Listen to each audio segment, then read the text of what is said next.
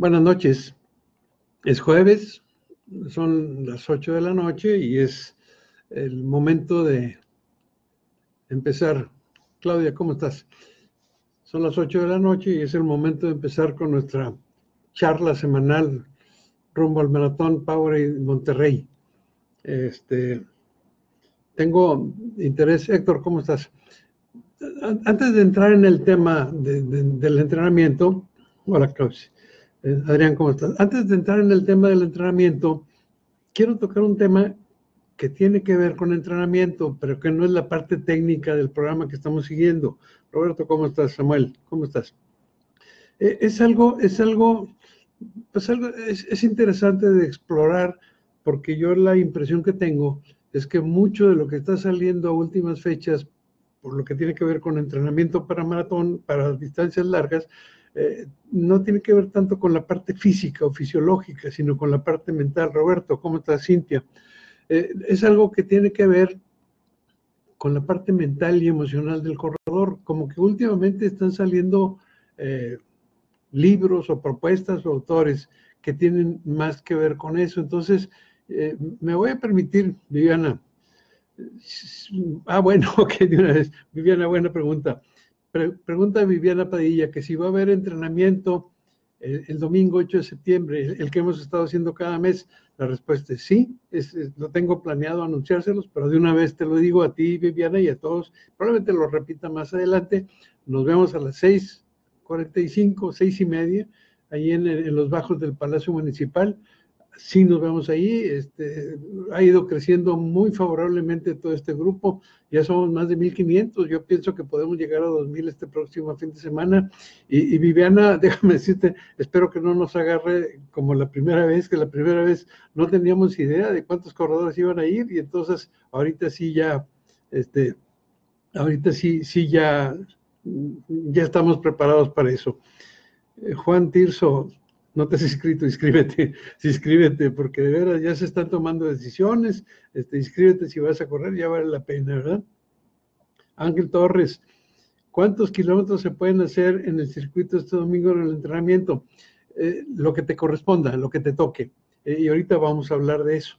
Este, en realidad va a haber manera de, de, no es que sea un solo circuito de una sola distancia, tú puedes acomodar para hacer lo que te toque.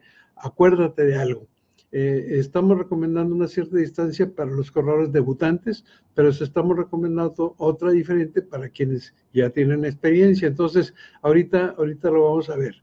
Eh, decía yo que quiero, Melba, ¿cómo estás?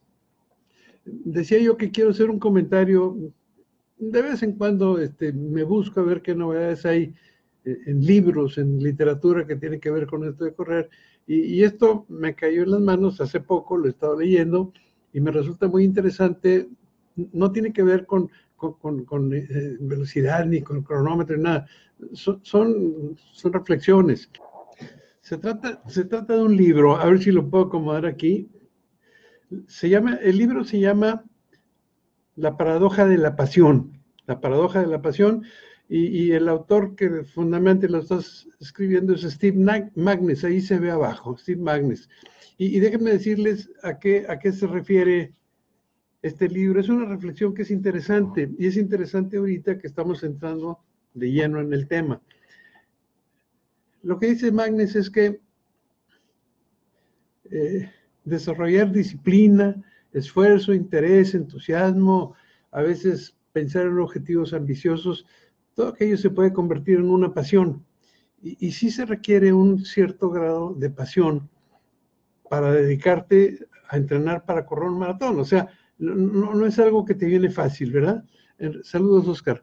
Eh, eh, esto de correr, entrenar para correr un maratón, y los que ya lo han corrido me, darán la razón, se requiere cierta pasión, se requiere cierta pues, entusiasmo, cierta vocación, pero lo que dice Magnes es que hay que tener cuidado, porque cuando la pasión es excesiva se convierte en obsesión, y cuando se convierte en obsesión, eh, los resultados no son buenos para el corredor.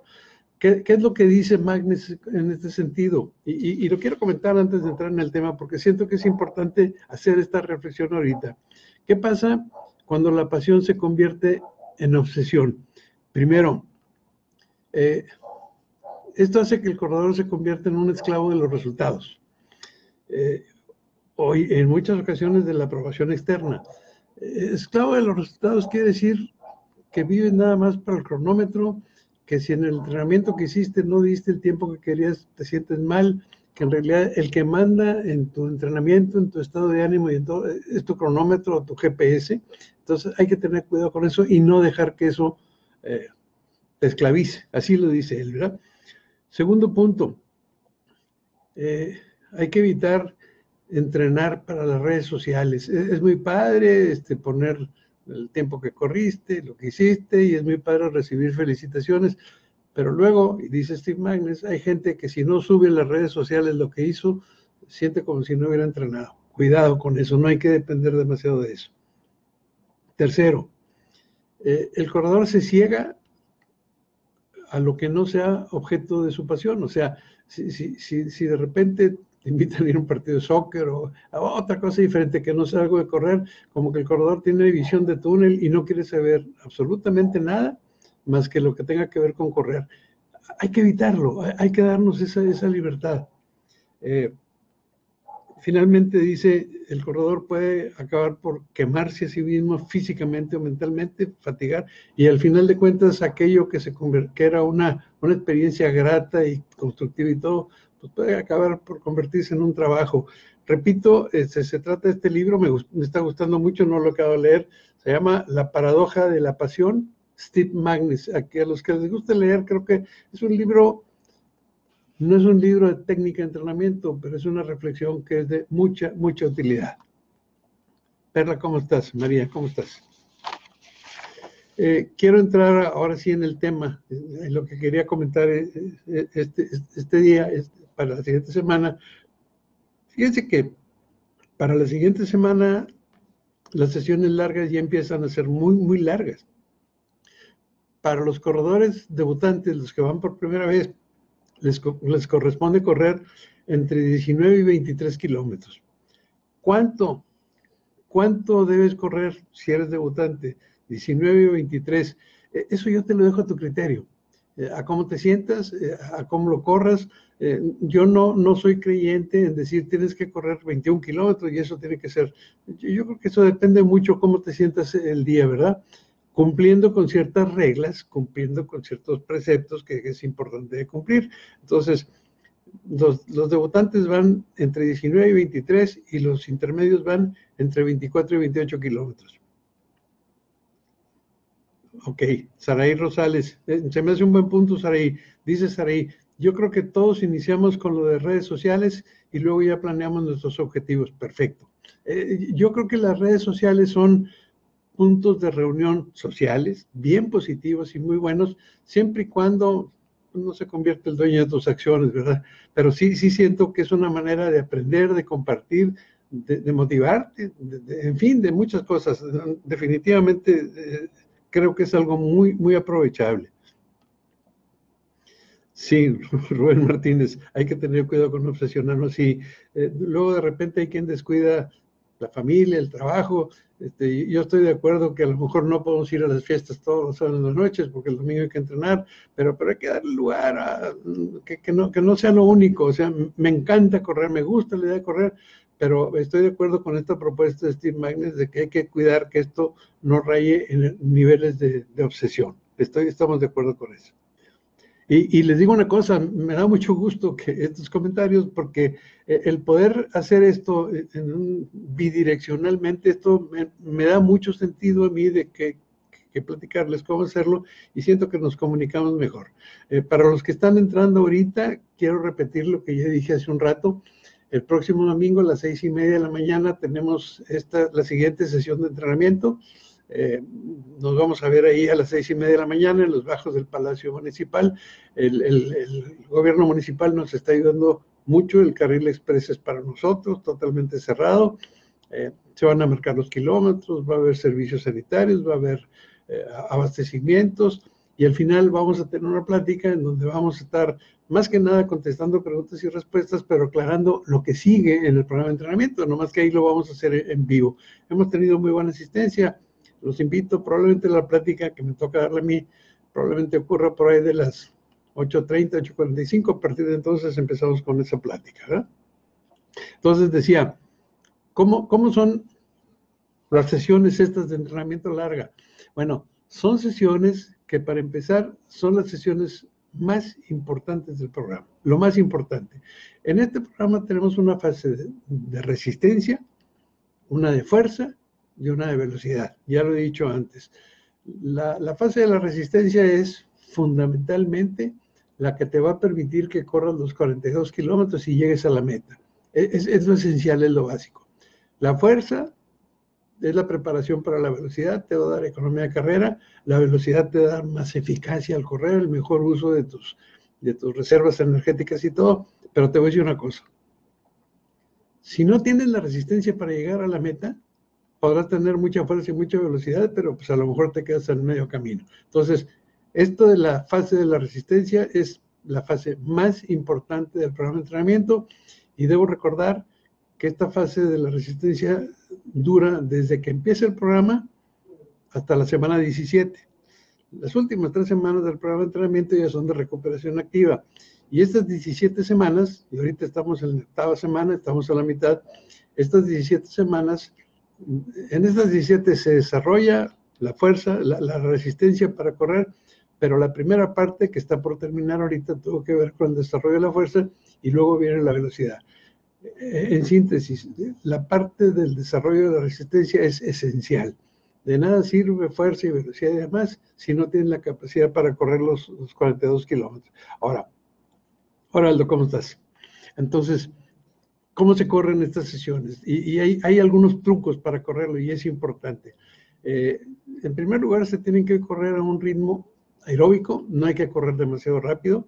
El ritmo, el paso aeróbico, ya lo hemos dicho, es el que te permite platicar mientras estás tratando. Yo te recomiendo, si tienes oportunidad, que hagas tu sesión junto con algún amigo, amiga, fin, si eres de un club, si, vienes el domingo a tratar con nosotros en la vía deportiva, eh, eh, eh, el, chiste de lo que se trata es que esta sea una sesión que así como es de larga, sea amena, que sea interesante, que sea, que sea atractivo. Hay las teorías estas del ritmo aeróbico, que tienes que correr por ahí del orden del 70% de tu ritmo cardíaco máximo. Así en general, sin profundizar mucho, eh, tu ritmo cardíaco máximo en un promedio estadístico es eh, la cifra 220 menos tu edad.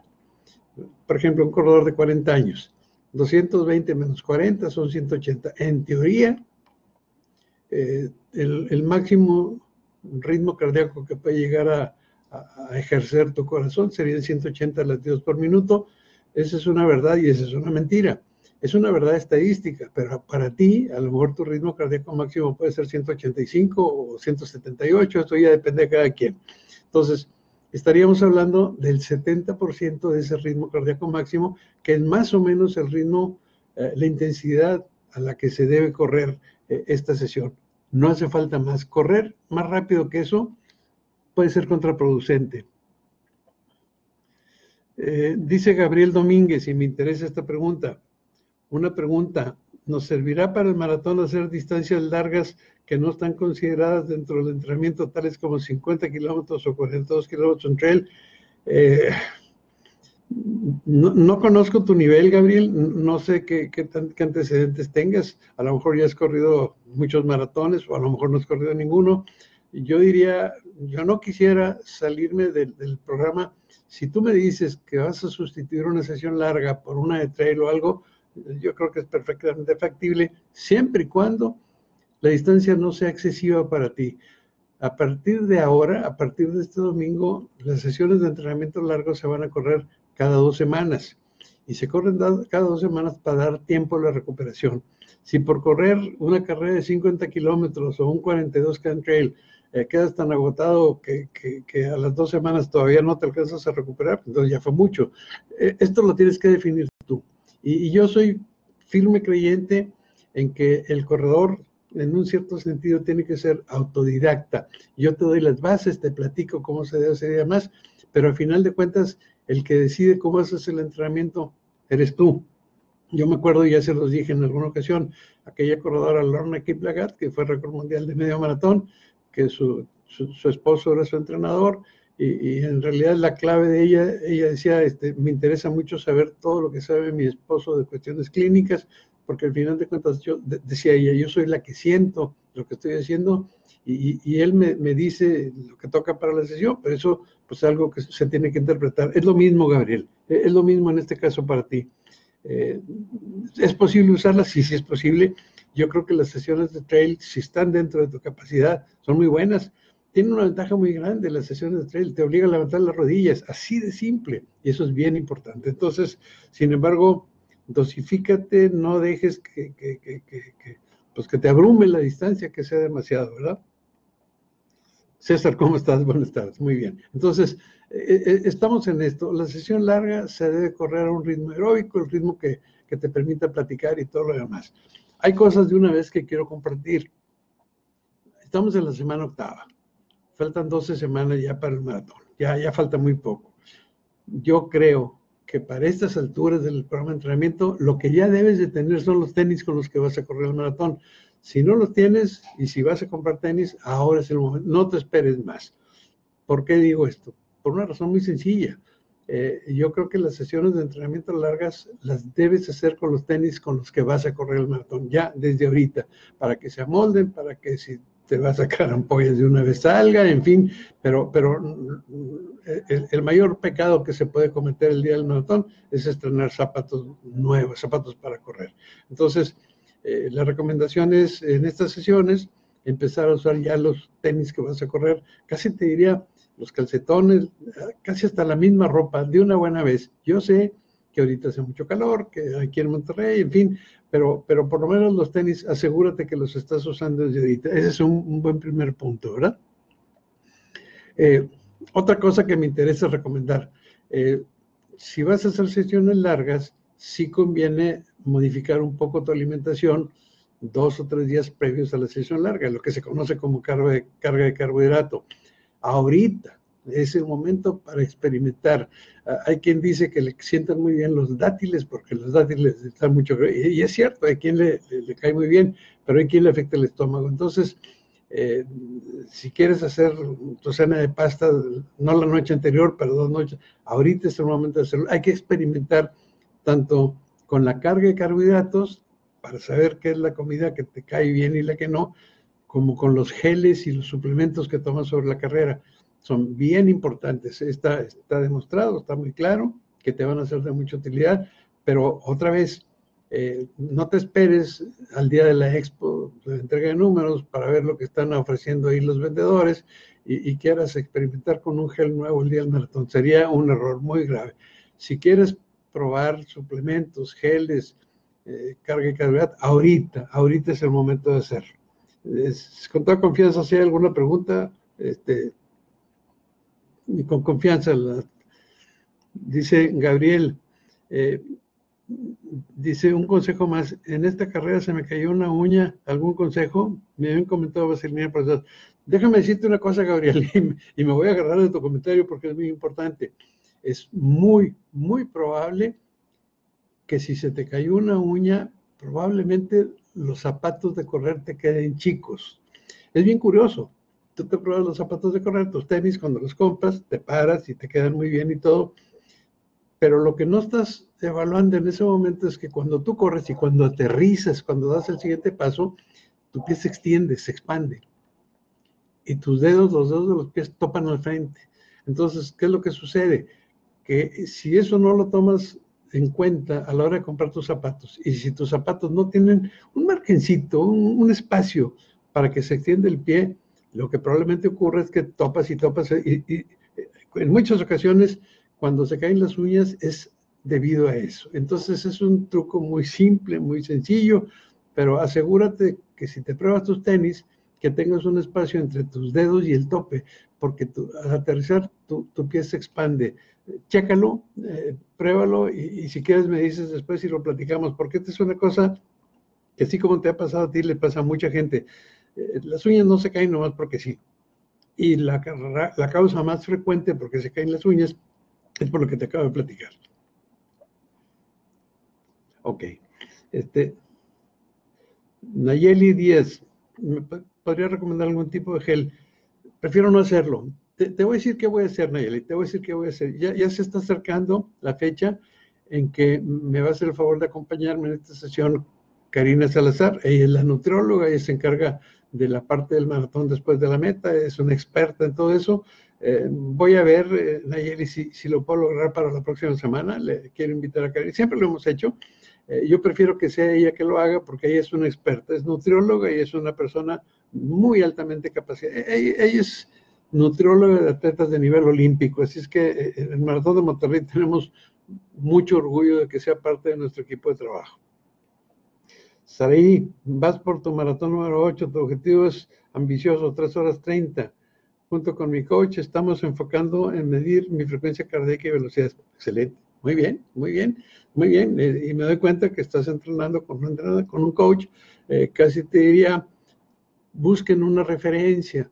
Si vas a correr si, tu objetivo es correr tu, maratón en 3 horas 30, es muy probable que para cuando llegue la fecha del maratón debas estar pudiendo correr tus 10 kilómetros en más o menos unos 50 minutos.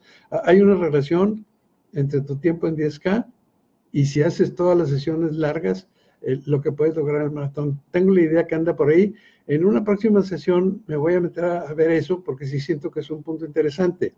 Vamos a ver cómo al entrar a la fase de la velocidad, nos vamos a poner un objetivo de velocidad, porque el objetivo de velocidad es lo que nos va a definir, este, lo que nos va a definir el objetivo que vamos a tener. Déjame anticipar un poquito, Saraí. Eh, 3 horas 30, ¿cuánto es 3 por 6? 18? Son 210 minutos. Divide 210 minutos entre el factor 4.8, ahorita no, no, no, lo quiero hacer, 204.8 y ese es el tiempo que deberías poder hacer en 10 kilómetros para que la fase de la velocidad ya la tengas resuelta. Entonces piensa en función de eso. Y además te voy a decir una cosa, 3 horas 30 es un excelente objetivo. De veras, seguramente con eso vas a calificar para, para Boston. César, el tamaño de los tenis. Mira, César, te voy a ser franco. Hace tiempo me pasó. Entonces investigué y andaba muy fastidiado, pero y te lo comparto al pie de la letra, como me pasó. Sí, eh, eh, el pie al aterrizar se extiende, depende mucho del estilo de correr de cada quien, pero muchas veces eh, el problema de las uñas lastimadas está ahí. Gabriel Domínguez, mi ritmo planeado para este reto es de 6 horas 30, pero mínimo 6 horas 10 pues sí, este, trata de concentrarte en 6 horas 10. Más adelante vamos a tener algunas recomendaciones porque, pues sí queremos este, ir cerrando, tenemos un compromiso con el municipio de Monterrey y vamos a tener que ir cerrando las diferentes partes del trayecto porque se tiene que reincorporar la, la, ciudadanía. Este, si quieres, Gabriel, piensa más en 6 horas 10 para que, para que no esté tan cerquita de ti la, la barredora, ¿verdad? Eh, Alberto Castillo, por ser mi primer maratón, ¿cuál es la estrategia correcta? Apégate al programa de debutantes, a lo que estamos hablando, a la parte baja del programa, apégate a él, apégate a él, este, luego hay algunas cuestiones de seguimiento que tienen que ver con, algunos monitoreos que tenemos que hacer, entonces métete a, a la página del maratón, www.maratonmonterrey.mx y ahí, ahí dice programa de entrenamiento, búscate la, parte para debutantes. Eh, cada una de las semanas viene explicado muy ampliamente, ¿verdad? Ok. Eh, hay una cosa, hay un tema que es muy importante, que a mí se me hace muy interesante, y es el de eh, correr y caminar. O sea, las sesiones largas, doctor Barquet, ¿cómo estás, doctor? Las sesiones largas, las sesiones largas se deben correr a un ritmo aeróbico. Pero hay una manera de hacerlo, ya lo hemos comentado antes, en donde lo que se hace es interval, es, unos intervalos, combinar porciones de trote con porciones de caminata. Este, este, este fue un ultramaratonista de Massachusetts que, eh, concibió esta idea. Él, su especialidad era correr carreras de 100 kilómetros a 100 millas y él fue el que concibió esta idea de correr y caminar. Lo que él hacía es que corría 15 minutos y caminaba 5 corre 15, camina 5 hasta terminar. Esto es algo que se tiene que hacer desde el principio. Eh, lo que decía Tom Adler, y este, creo que lo siga diciendo, el hombre ya está grande, pero, pero tiene una vida muy saludable. Él dice, la distancia que tú puedas correr continua, sin interrupciones, puedes pensar en multiplicarla por dos si, si metes intervalos caminados. Es decir, si tú ahorita lo máximo que puedes correr es por decir 20 kilómetros y esa es alguna estrategia de correr y caminar, puedes pensar en correr 40 kilómetros o 35 de una vez, pero con una grandísima ventaja, con muy poca fatiga acumulada.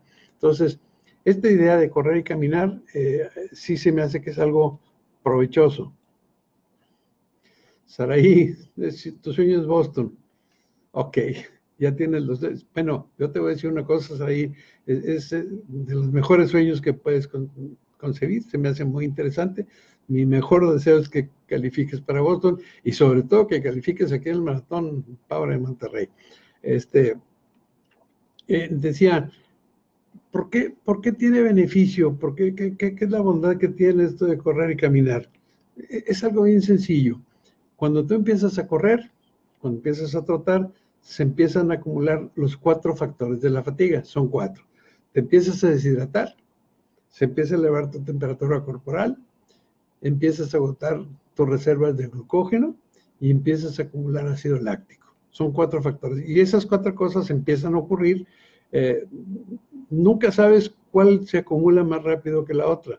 Lo que sí es que se combinan entre sí para que cuando, cuando la, fatiga se, llega a un cierto nivel, entonces lo que sucede es que la fatiga aparece, se dispara.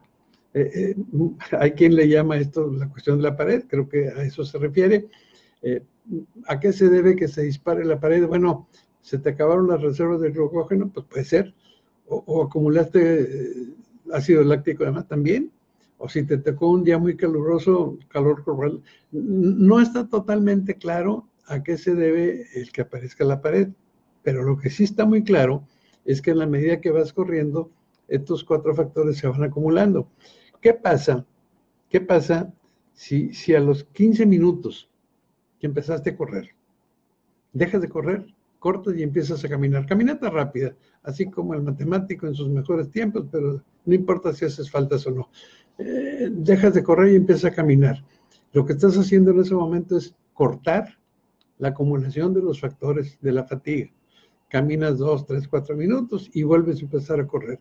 Aquí una observación bien importante. Si optas por probar esta forma de hacer la, sesión, debes hacer eh, el corte para caminar desde el mero principio.